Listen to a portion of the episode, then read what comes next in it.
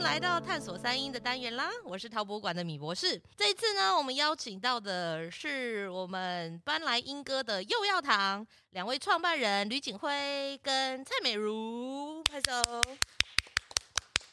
大家好，我是吕景辉。大家好，我是蔡美如。因为我们研究所就认识了，所以我还是可以叫你小吕跟美如吧。可以我们啊我们还有这个交情哈。对，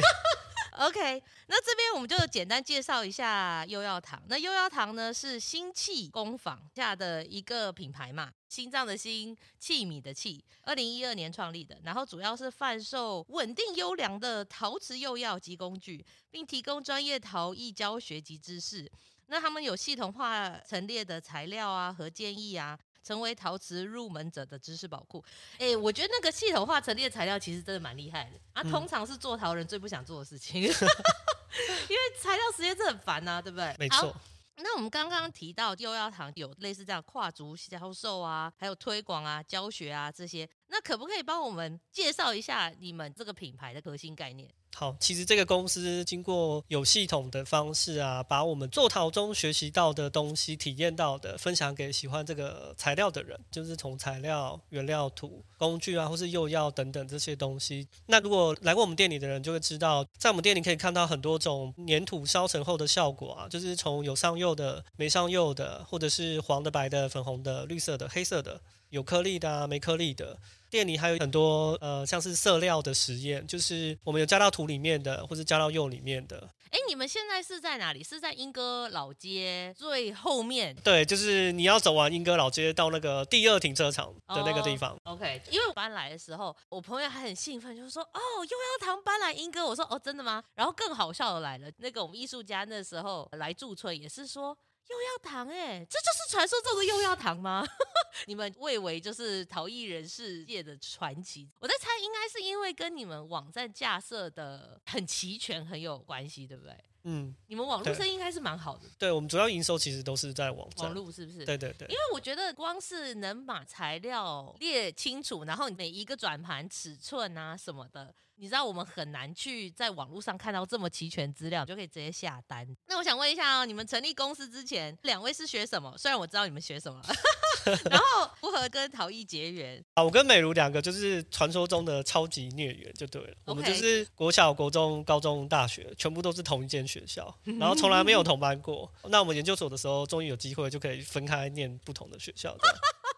OK，因为我们高中念复兴嘛，所以就大家其实就是画画、写生什么之类的。嗯，因为太多时间都在美术方面，我没有，因为我我不知道画画画到最后要干嘛。哦，就是可能那时候画画其实是是有点瓶颈的，嗯你大概知道说你画的题材啊，或者是方向，其实是不被市场接受的，因为 OK 我那时候画太多情色的东西了哦，，OK 对，所以其实比较难生存啊，你己自的己觉得，我自己嗯觉得 OK 嗯所以我就会想要转换一个跑道这样子。想说试试看别的东西，这样，对，然后念工系的时候，就是有四个基础的美材是我们必修的，就是金工、木工、纤维、陶瓷。那从这当中呢，我就去选择陶瓷，我觉得比较适合我自己。嗯，我觉得就是我就喜欢那个陶艺，可以留下那些双手的痕迹啦。大学的时候上那个薛瑞芳老师的课，嗯，那我直接翘课。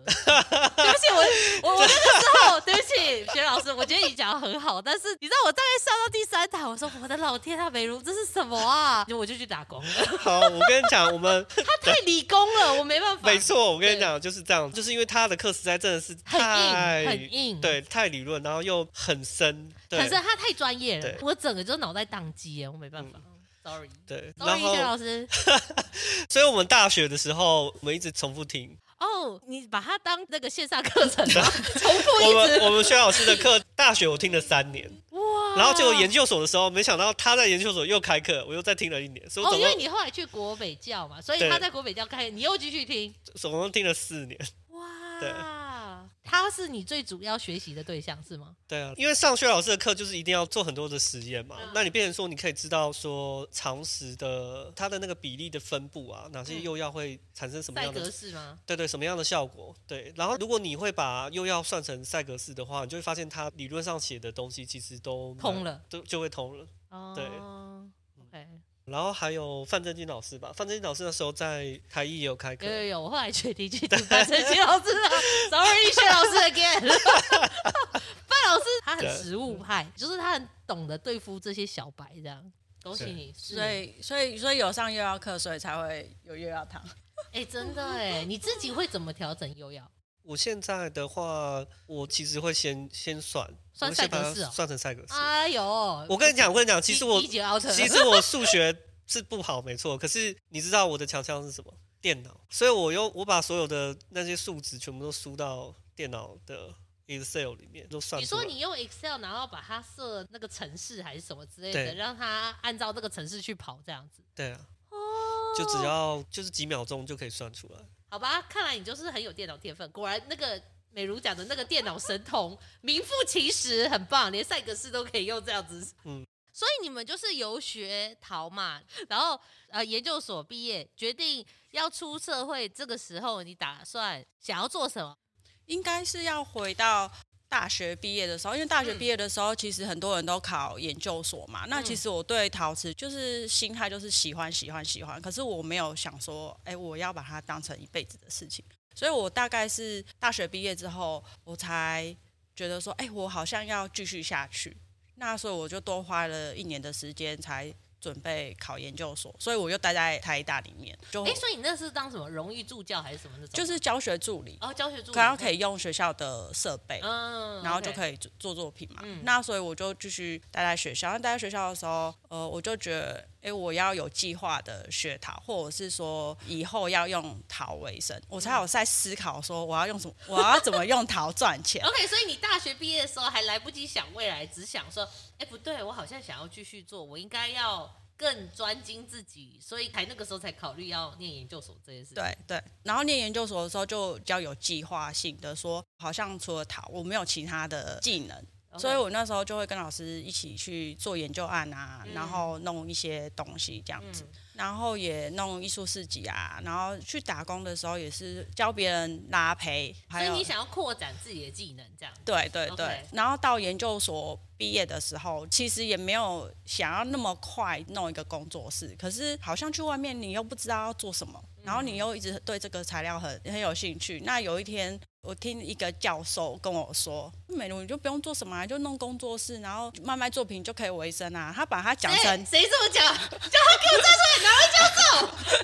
好， 呃不方便提，我知 道。好， 继续然。后，然后我就说，哎、好，好像是因为老师就把他的呃怎么赚钱的方法讲了一、哦一部分 OK，然后我也觉得，哎、好像不会饿死，我就回家跟家里商量这样子。所以我妈妈就把他养猪的地方，你你这么容易就说服你妈了，因因为我就我就一直一直没有去找工作啊，或者是哦会一没直有撸他这样吗？对啊，哦就是快很乐很很很坚持啊。所以毕业之后就是花半年的时间弄工作室，然后其实那时候也有做一些案子啊嗯什么的，反正就是能赚钱，然后想办法养活我自己。那因为你接案子嘛，不同的人会介绍不同的类路别这样对对对对，然后大家就觉得，哎、你反正你会陶瓷，那他就会比较多电影相关的找我们，哦，真的哦。对，然后我也觉得蛮奇妙的。我还有帮一个纪录片做道具，算蛮特别的经嗯就是验、啊都是因为他们的工作背景需要的特殊性，然后找你们来做。对对所以你就对有点是零星这边接 case，那边接 case 这样子。我们也有在那个社子花市，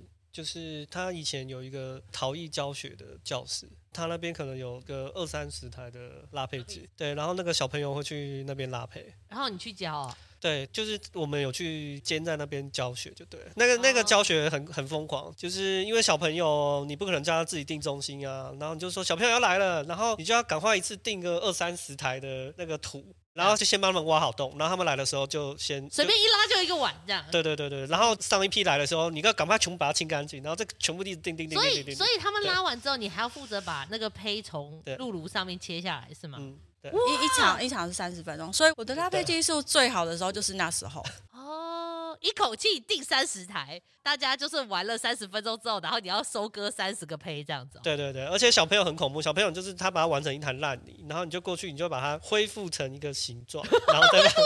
对勉强可以盛装东西的形状。它对，没错，应该是说我们那时候米露工作室，我有写一些文章。其实我们那是一个网网站，网站然后还有就是讲我们的作品啊。啊然后其实大家透过那个网站，就会有很多案子真的假的？来找我们。我是不知道当初网站的那个魅力有这么大哎、那时候部落格应该算是比较热门的事。就是对有搭上这个风潮。对对对，因为我们那时候其实有到处烧窑啊，然后也有看展览，嗯，我们还有去看那个土场什么那些，我们都有写在那做个。记啊录这样。对对对对对，哦，哎、不过讲到这个，我印象中我们天天研究所的时候，你一直都是属于电脑很好的，就是会到处帮人家修电脑，呃或者是网对嗯络这一块，或者是甚至你们商品上架，就是你自己有兴趣去学的吗？还是什么？这个其实跟我家里有关系。其实我大哥他是工程师啊，家里的时候就会去玩那个电脑什么之类的，然后我哥他就会教我。以前的电脑是那个 黑白字的， OK OK， 对对 DOS 对，哦是系统 DOS 系统的，嗯他就会跟我讲说这要打什么啊，什么之类的。你所以你是从那个系统开始慢慢摸起来的。对对对，然后大学的时候也都对那些都有兴趣。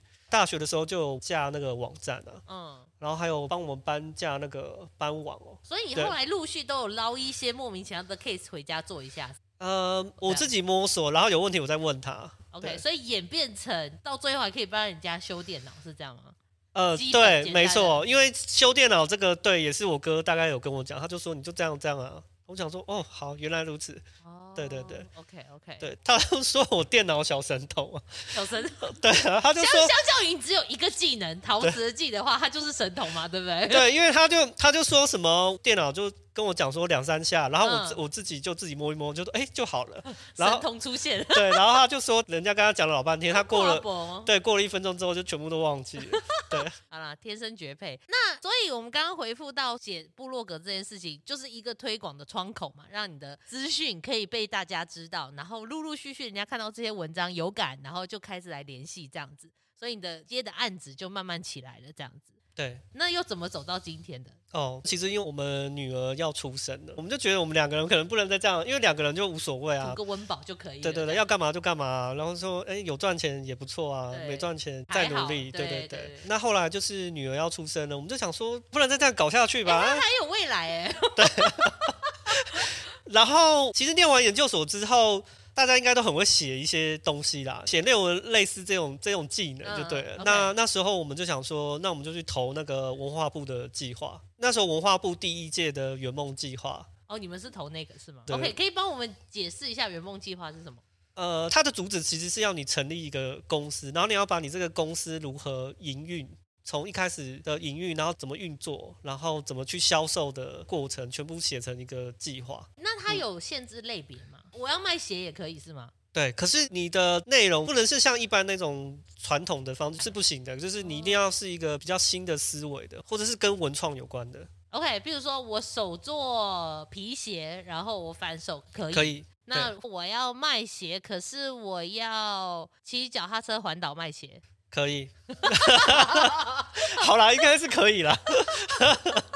只是会不会录取不知道，对不知道但是如果只是一般传统的销售方式，绝对被刷掉。他的意思是，他要鼓励创意，然后可以生财这样子。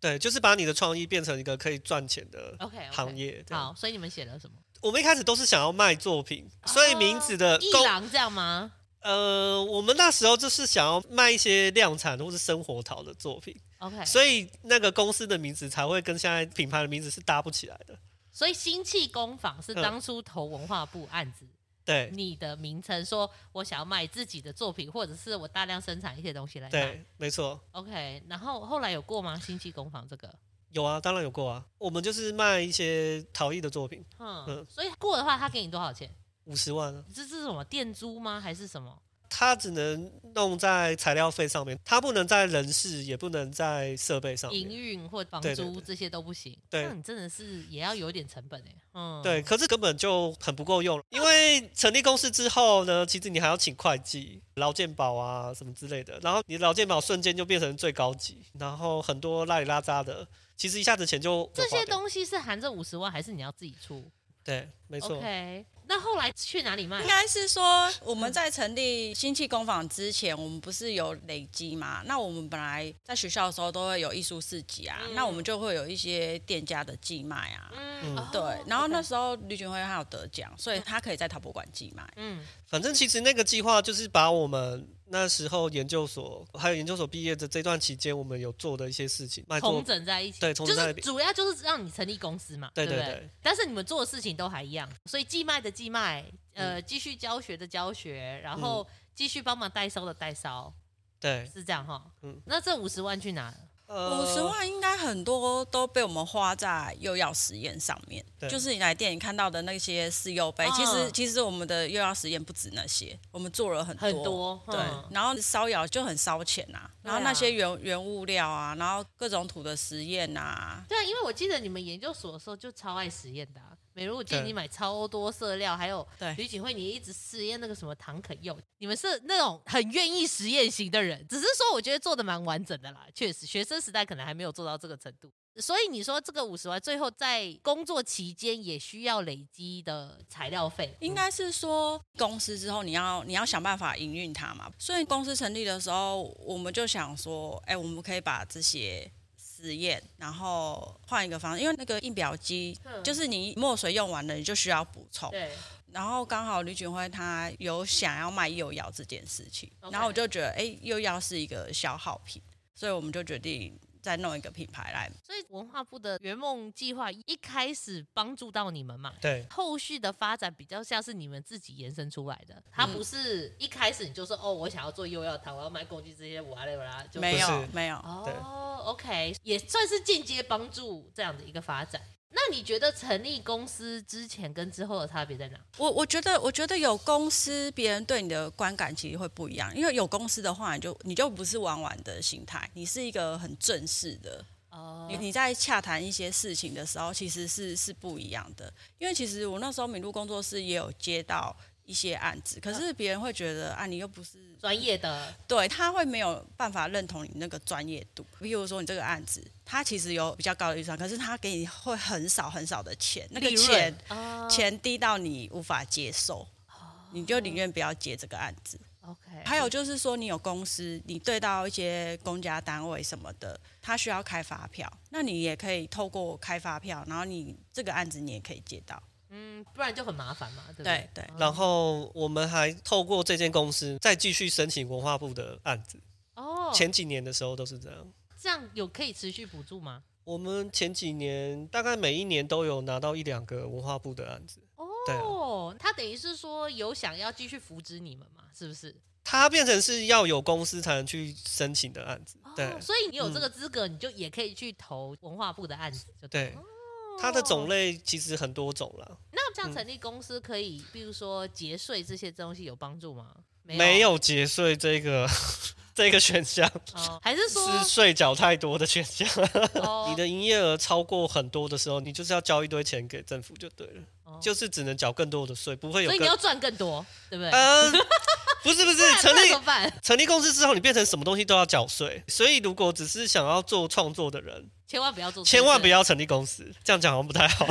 那这也是一种指引嘛，对不对？对如果有人对于成立公司有向往的话，可是就像你讲的，成立公司要缴很多钱呐、这个公司你就要更努力去赚钱嘛，因为对你有些基本的开销就变很大嘛，所以就变成成立公司之后，你就要有心理准备，说你要很有赚钱的动力，然后为了女儿，然后要努力呃有产出这样子。那后来讲到卖幼药这部分，也是你后来在试图想要突破你们目前的经营方式嘛？ 那个幼药的部分其实是这样，就是我们一直其实也有在卖作品，嗯然后我去申请，然后文化部有补助我们去文博，文博展览，嗯，然后那时候作品其实也都有卖，有的还有卖到澳洲去。哦那那时候就变成说，我们一直重复做一件生活淘的东西啦。 OK，对对哈对，那一直重复做，一直重复做，就会觉得说，呃，我人生只剩这样了吗？对，就会觉得对这个有一点失去它的热热忱。忱然后我们就重新看一下我们目前的公司的营运的项目里面嘛。那那时候幼药其实不是主要的经营，因为这样对听起来你好像赚不错哎、也就是做到没热情这件事情啊。然后幼药虽然它不是主要的经营方式，可是它是一直都有固定的收入。 哦，你说你一直都有在经营幼药这个品项，只对是说还没有想说要把它发光发热，是对这样。但是你的幼药陆续大家都有这个需求要卖，你就把主意打到这个上面去了嘛。对回去回去评估之后对，没错。 ，OK，然后，因为小朋友我们也自己顾嘛，所以就是我们想一个一直有市场需求，然后我们就提供那个产品。你后来的结论是觉得卖原料、卖釉料这些东西，好像比自己一直要下海去接 case 来的容易，或者是说可以经营更长久吗应该是说它一直都会有固定固定的客源来，对对对， ？OK，、嗯，所以后来你那个时候就决定拓展这个项目，所以你就成立了幼药堂吗？是吗？对。然后那时候美如就说：“你不能再用这个新戏的名字啊！”他就说：“取一个大家好记，然后又怂歌舞拉的名字啊。 我非常 同意这件事情，应该是说，刚好我同学他们家是开中药的，因为开中药就是什么什么糖，那、你配幼药就很像你在配什么东西给他。那、哦我就觉得我们就是要卖幼药，所以我们就取名叫幼药堂就好啦，这样大家就知道我们是卖幼药的。你嗯对不要再去想太学术、太奇怪的名字，因为我就回到新庄嘛，那我们周遭的人不会想说米露工作室是呃你是什么文创什么，那跟你些说都他们因都为听不，因为那个其实是有点就是我的名字的台语啊，嗯就是 B 鲁嗯啊，然后他就说哎 B 鲁为工作室的一些啊啊，然后那个路是因为小吕他台语的那个吕他他的发音，所以就啊哦有个变成中这样，间对这样子，对对。嗯那后来幼儿堂的时候，我就觉得那个名字取得很重要。你现在要更专精啦、很明确是什么东西这样。对对对，对我，我跟你说，我真的觉得名字很重要，因为一它可以帮你省下很多宣传费， 因为你知道近几年都有好多人取一些我觉得很文青或者是看起来很不错。我永远记不得，我大概知道他在做什么，可我叫不出这个名字，这就会有一个问题，因为你就一直没有办法很清楚的把它印在你的脑海里，或者是跟别人沟通这件事情，这样。而且其实因为我们要卖幼药嘛，那如果他要买幼药的话，他一定会打那个幼药的搜寻啊。哦那那这个名字的这个也话挺聪明的，这个嗯刚刚有讲到说，米露工作室那时候发现嗯就是网络的重要性嘛，嗯，所以后来那时候取名字还有想到那个搜寻的问题，搜所索以引擎的问题，所以只要打到幼药，一定会找到我们，我们一定会出现在那个你的搜寻列一定会有我， 一定会有我幼药堂这样子，我绝对不会放过你每次搜寻的机会。对，所以慢慢的，你的那个在网络上的那个声量就会比较大。所以你那个时候以幼药为主，那现在发展到很多材料或进口材料这些嘞，就是怎么慢慢我看到的现在的现象。其实我们一开始的时候，像刚刚说的，我们一开始没有很多资金，所以我们除了申请文化部的计划之外，我们还申请了台艺大的文创园区，嗯，所以我们后来也有在那边进驻。那那边就是你们主要的店面了吗？那时候初期的时候，教学跟卖幼药，呃，两个都有。那我们卖幼药，卖到后来就是客户越来越多嘛。那其实有一部分是学校，那因为他们其实采购都觉得很麻烦，他们买了幼药之后，他就问你说：“你有工具吗？” 然后下一次又说：“你有土吗？”然后后来的时候又说：“你有原料吗？”那他们后来的时候，我们就说：“嗯，你要工具好，我找找看。”然后说：“啊你要原料好，我找找看。”所以你们就会为了配合他，然后去各种地方去下单，是这样吗？不是，我们其实是从一些前辈或是一些工厂的老板去聊天的时候获得的。哦对，因为像其实英哥的工厂老板都很喜欢聊天，就是有聊天是突破口。对对对对对，就譬如说你可能只是买一个素烧培，嗯，可能一分钟就搞定了，然后你随便跟他提了一句，他就可以跟你讲了一大堆，然后你就从这个一堆的故事里面再去筛选一下。对对对，或者是嗯他有时候会讲说，这个我就没有啊，你就去那家那家啊，哦对啊，哦，我的好奇是说，嗯比如说你搜刮这些名单，嗯然后去下订单，你们都会在同个工厂买很多东西，还是你们都是去不同工厂买？应该应该是说，我们大学的时候，我们不是就很喜欢实验材料？对，那所以在大学的时候，因为学校没有那些材料的话，我们就自己去外面找嘛。嗯哦那其实那时候就认识厂商了。那那时候服务我们的人员，他现在其实都变成那个工厂经理的人，对。啊，所以，然后那时候我们对他来讲算是很奇怪的吧，因为色料你只买一百克，然后因为他对对对他那他当初看你是学生没有钱，所以他会卖给你，嗯可是现在好像都不会有那个那么少的量就在是散贩售，散客，对他就不太对处理了。所以我们的那个窗口还是跟我们学生时候的一是样是一样的。然后当他们听到我们创业的时候，他们就对我们特别的友善呐、哦所以那个价格应该也算是就是他对等于说啊，你成立公司了，那我们可以定期有合作，那对当然他就会再跟你谈什么的。那像工具人，因为对后来我听龚维他就在笑说，哦，我跟你说，又要可能工具之齐全，比不过。 他说吕景辉就是大江南北在搜刮这样子，他说哦这么厉害哦，我 Yeah 们工具大部分都还是台湾的工厂做的，除非是一些制服的，台湾没有在做的，才会是大陆做的。哦，才会去进口这样子。对对对， OK，理解。这样的话，你后来搬到学校附近，是因为台医大那边的合约结束了吗？还其是中合约结束？其中一个原因是那样，然后那边空间对我们来说有点小，那边如果弄教学的话，因为我们的窑炉在新庄，所以我们就常常把胚哦再来再去。哎、这样很奔波哎、对，然后我们那时候要租的时候，房东可以让我们放窑，哦，所以很好 那哎、个作品就不用再再来再去的。所以你们新的空间也是有教学空间，一开始有，后来没有了。为什么？我我就生病嘛，嗯然后邱玉琪她也找到一个新的空间，因为因为她的教学其实也要扩大，哦，你原本是找另外一个老师跟你们搭配教学，对，可是那个空间就会变成你要卖东西，然后又要上教课，学，嗯，对。那后来因为我生病了，我比较没有办法再去弄管理那这一块，对，然后他刚好他在桃园那边有找到地点，那他他那个陶艺教室他就可以再独立。哦，OK，那好，来，最后怎么又决定搬来英格？呃，刚刚有讲说我们家在新庄嘛，对那那我的那个工作室是免租金的、啊，哦，当那然，那我的嗯免租金工作室没有了，我就必须要找一个新新的为地什么点，没有了？就是都更计划。温宅郡它是拆迁，那其实从我一开始要盖的时候，我就你就知知道道有这回事有有这件事情，可是是我拿到赔偿金的时候。我才更认真去找搬去哪里。那一开始其实板桥、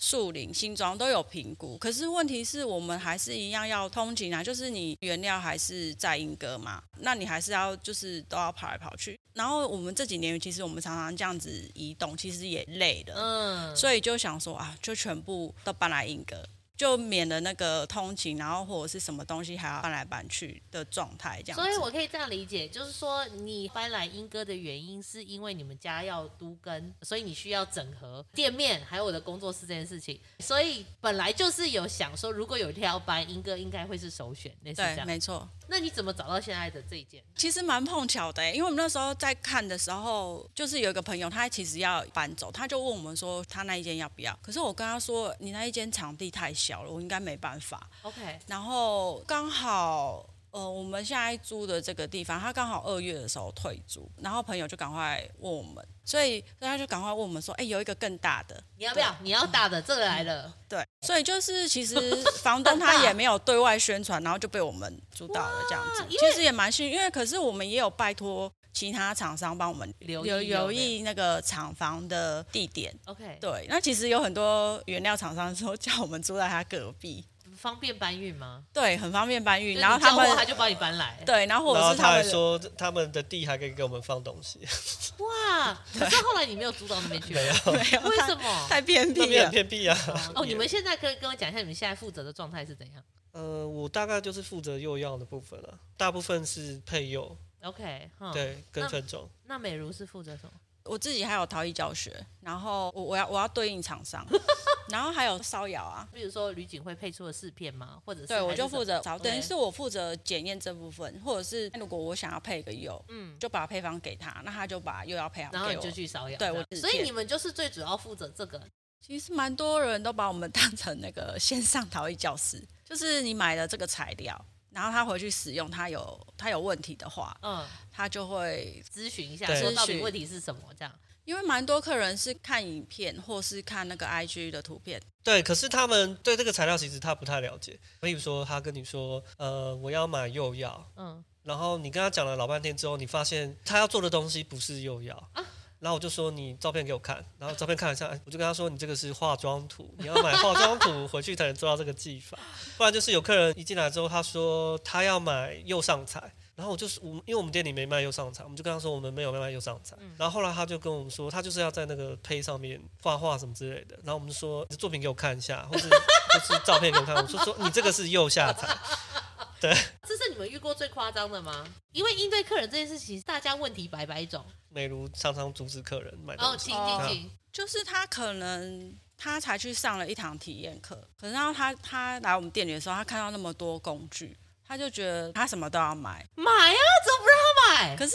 可是我通常会阻止他，因为他买回去如果他不会用的话，他会一直线上客服。哦，所以其实通常我不太会主动推销还是什么，所哎、以你那看你有没有顺便把你的课程推给他，叫他来上？ 没有对美如她现在的课程是对学校的老师，哦，为主，对不是对一般散客这样子。对哦所以反而是要制止他们买他们不会使用的东西，而不是建议他把你们整个店买下来。因为对其实没买错其实其实买不完啊呐、然后或者是说会按照他的程度。再去推荐他什么什么比较适合他，或者是说你初学你就不用买到美国图或者是日本图那么那么高贵那么贵的，嗯可是有些人他就想要做好事，做好一件作品就是一件，要防失败。那他又有经济能力的时候，他就会选择美国图。可是你会先跟他讲说有更经济实惠的选择，不会一口气就 是买到都最顶级的东西这样对对子。我这边可以讲一下客人他有别的事情。我们除了遇到那些真的想要买陶艺材料回去做陶的人之外，我们还遇到很多不是做陶瓷的人要买这些哦那是材那是料，做什么？你就意外发现这个陶瓷材料不是只有做陶瓷这件事情哦，。真的哦。对对对，有人要买原料，他说他要回去种树，他要改变那个土壤的成分、酸碱度，然后还有还有买陶瓷的原料回去做烟火，因为那个烟火其实是矿物在不同的温度燃烧的时候产生的色彩。对，酷。嗯，然后有人买工具回去说要包菜、做核果子，然后还有。哦切肥皂、刨木头，就是很多很多你想不到的。其实都还蛮有趣的。不过我觉得有一个很特别是那个色料的使用，我们都是要烧嘛。对，然后我通常都会跟客人说，这个你买回去要烧。可是有些人他买回去他就是不要烧，所以后来色料我才会弄那么多颜色，因为他们要看粉的颜色。你们现在有分到多少颜色？我尽量大概都十十个十个这样哦，子。你说灰色系十个，粉对对红色对系十个，黄色系十种这就样，尽量让想不要烧的客人可以为什么选到他不颜色要。烧他回他买回去要做那个胶彩，胶彩彩哦。花，对。哦，所以或它者要是矿物原料，或者是对想要混在水泥里面调那个颜色什么，哦就是它要很比奇较怪好。一点的东西这样。对，不能只是色母就是打发，对嗯所以才分的那么细。就是你后对来就选，你也会选比较多一点的颜色让他们。因为他去其他地方也买不到。因为你刚刚讲到胶彩，我认识一个画胶彩，他们都买那种几千块的石头回去研磨的那种、哎，所以你的色粉可能救了不少 人。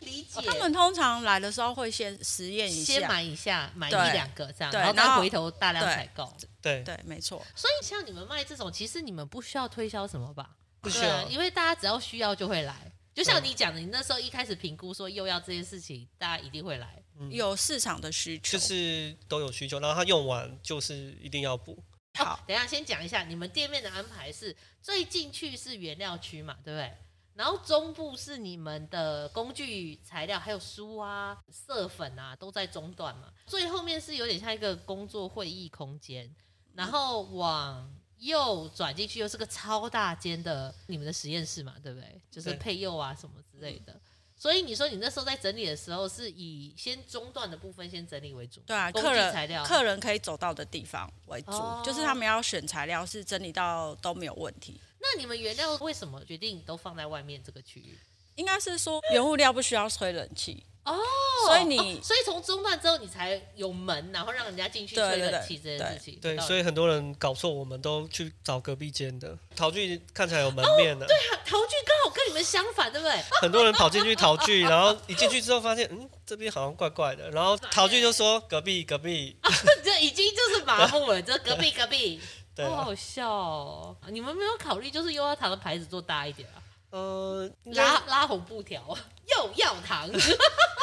没有了，我们很低调，没有了这，蛮低调的哎。哎，真的有时候路过走过去，你会很容易错过。就是会特别要找的人就就会找到啦。嗯，对我懂。那你后来开业之后，是很多老客户就会直接来吗？还是你迁移这件事情有没有影响到很多人？很多台艺大的学生会问我们说：“你们会再回来板桥吗哦，他因为们你们太方便啦。？”他，们平常下课的时候就会逛逛，可是你觉得你从台一大搬走，你觉得收入有递减吗？我觉得影响不大，因为其实我们主要是线上。哦，对对对对，你一开始有讲说你们线上贩售为主嘛，对，我们还有遇过那个国外疯狂客户，国外的疯狂客户哦，对，他的运费远远超过他买的东西，为什么他为什么要这样？因为你们很呃齐全，你们可以在网络上让他看我不太确定，就哪一是国啊？香香港港、大陆都有。那个单商品可能才一点点钱，可是它运费真的远远超哦，过，我们就举例，运费大概要多少？有要到一万吗？一定会破啊。哇对，你是用什么寄给他？你是用 EMS 吗？还是什么？呃，我们大部分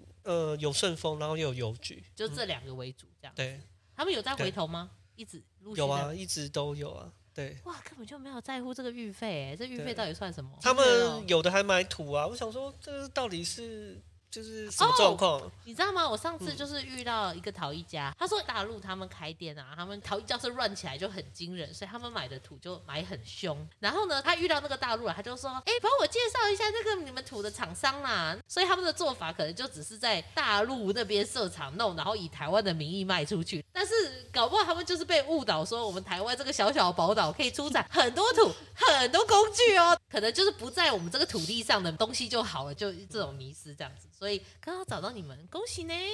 那如果有人想要开店，现在的你们会给他什么样的建议？我觉得现在开店的思考跟创作就是不太一样了。哦，对，这是你们的个人的经验。你对啊觉得最大的逻辑或者是想法转变是什么？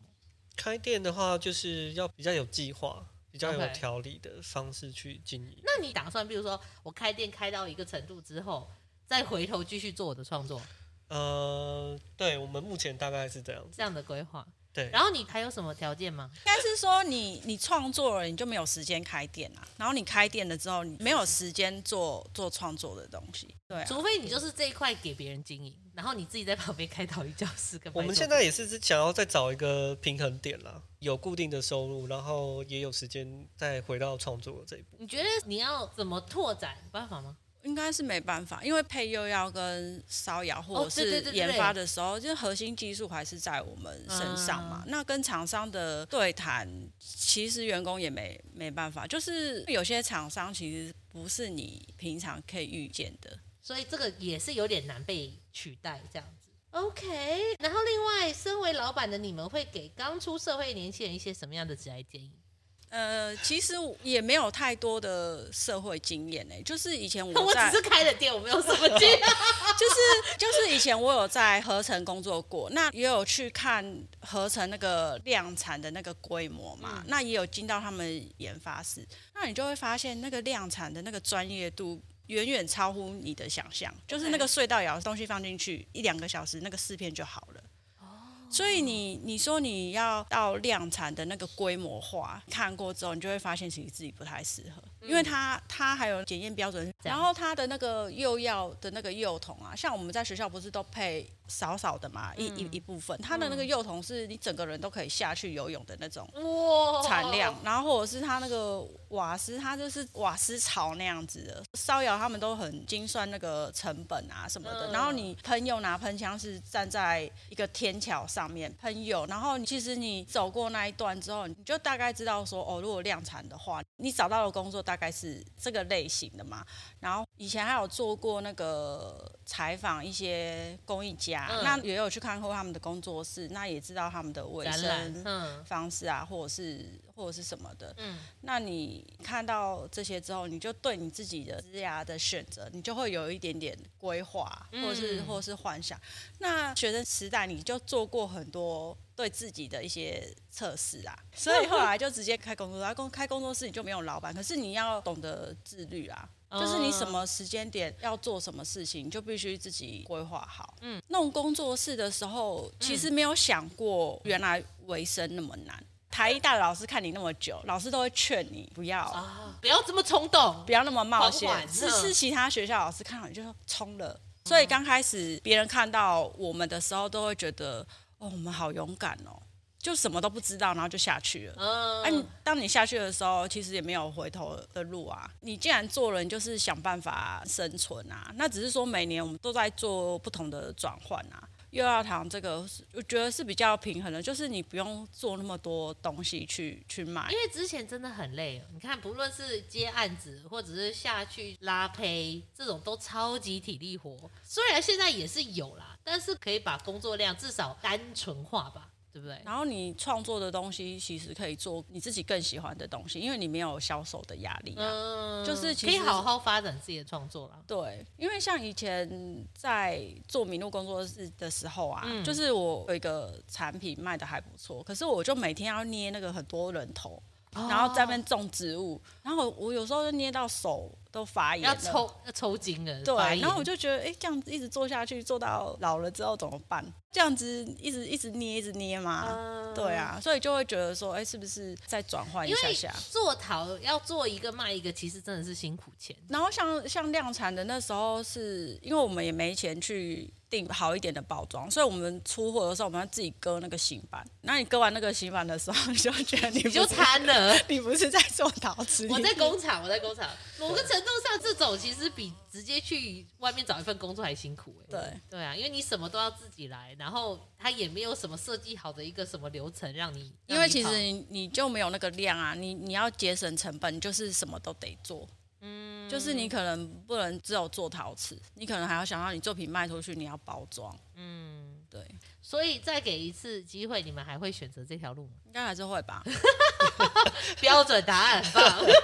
对啊，因为因为对陶很有热情啊，然后其实也蛮享受那个辛苦的感觉，因为因为很多人会觉得说做陶很辛苦，嗯可是你就觉得它就是一个自虐的 疗愈过程、疗愈啊、疗愈的过程嘛。它越困难，你越想要克服它。你们还是有用自己的智慧去把它做成一个可行的方式。那开店是建议还是不建议？要看看人，真对的啊，还我是觉要得我觉看得那你觉得开店想要开店的人，他应该要有什么样的人格特质？他常说要天时地利人和，那你觉得是运的问题吗？对我们这样子做很多，那后来到幼儿堂是因为我们的小孩嘛，嗯，还有就是说我们当初弄幼儿堂，我们一开始我们就是要走网路，所以、哦可是线你们上本来是没有想要店面这件事情，对， 其实有门市是因为有客人说他要看幼药实际上烧出来的样子，嗯就是就是那个时间点很重要，就是我们是第一个在网络上销销售嘛，这所以个好欸嗯像真的很重要、哦所以时机点就是很重要，因为我们是第一个。然后刚好那时候很多工厂它的规模缩小了，然后还有个人工作室的兴起嘛，然后 DIY 的市场越越来越多，所以其哦实它这个需求就刚好符合那个时间点啊。对，因为搞不好你再早一点开，你卖那么零碎的东西，可能这个市场还支撑不起这个需求对嗯虽然可能学校 OK 啦，但是他可能要的东西没有到那么多或那么繁复。然后人的话呢，就是有好的伙伴嘛。那那时候合作对象是那个邱一曲，邱一曲是他大学同学，所以其实沟通上也没有什么问题。嗯，对啊，那他教学的那个专业度也也很也很厉害够。对，嗯所以就刚好他拉胚，我教手捏，然后还有一些装饰技嗯法。那我们都是属于合作的方式。理解，所以一是你开店的时机，然后你有踩到人家还没有踩到的领域，有点偏蓝海一点点啦，这样。嗯，然后你又选择一个项目是，只要做陶这个领域，你一定会需要。应该是说我们这个店是冷门中的冷门吧，就是你是有特殊需求的人才会找到我们。所以这个特殊领域真的只要有一个，但它要够特别，你才有办法吃下这个东西嘛，对不对应？该是说以前卖材料的，他们大部分都不做陶。对，是真的。而且他们每次给我的建议，我都想哈。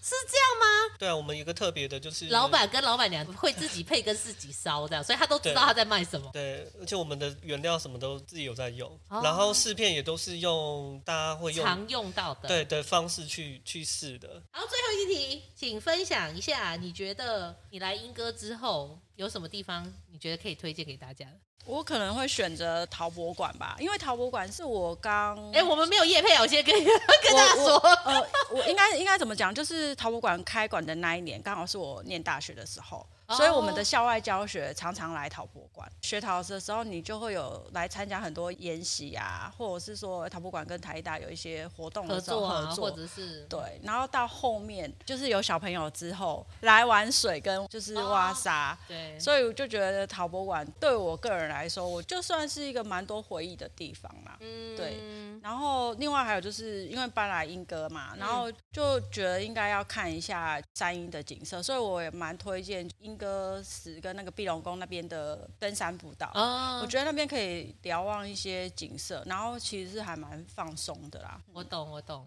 自自然风景其实在英歌还蛮好的。李景惠呢，我哦我当然就是推荐，又要堂对，推荐我们这一 条永昌街。哦，永昌街，哎、对对永昌街对其实蛮有趣的。对对对，我们永昌街的前面呢，有一间那个夹角中杂货店，那是什么？就是从以前眷村到现在的杂货店，哦，真的、哦？对对对我它怎么没有看过？我想一下，在那个夹角的中间，是里面有一间哎你杂说货。这它不要是有个从分老岔街路？转过来吗？，对啊，哦，它就是除了卖生鲜，然后还有卖一些马吉啊、罐头或是一些干货，就是一些平常那个超市不会不那个会什么。比较不会买到的对东西。对对对对，啊，你们也会常去那边买东西，偶就尔就偶尔去那边买东西，然后再过来一点的时候呢，你会看到一棵大概八十年的老樟树。哦，对，那边现在开了一间，就是用一些在地食材的甜点店。这么厉害有有，所以还蛮有特色的。对，对对对，然在地后食材是土吗？没有 啦，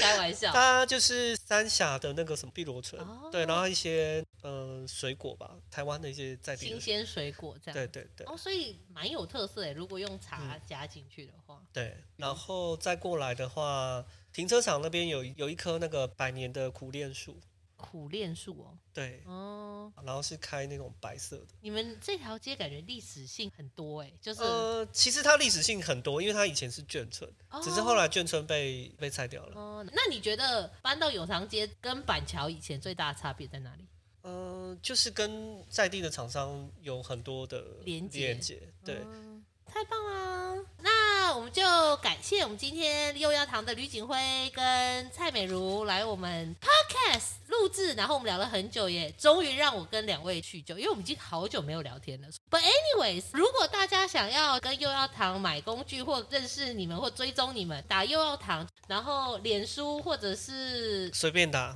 随便打，哎 呦，挺傲慢的嘛你们。 网络搜寻应该都找到他们，那他们的工具原料都非常丰富。那如果喜欢我们节目的话呢，拜托就是分享给你的亲朋好友，我们真的很需要我们的 KPI 提升。我只差点没有跟他们要折扣码了， 知道吗？然后还有帮我们五星留言，让我们有动力继续录音跟剪辑。那我们就谢谢大家，我们这一集探索三一就到这里喽，拜拜。拜。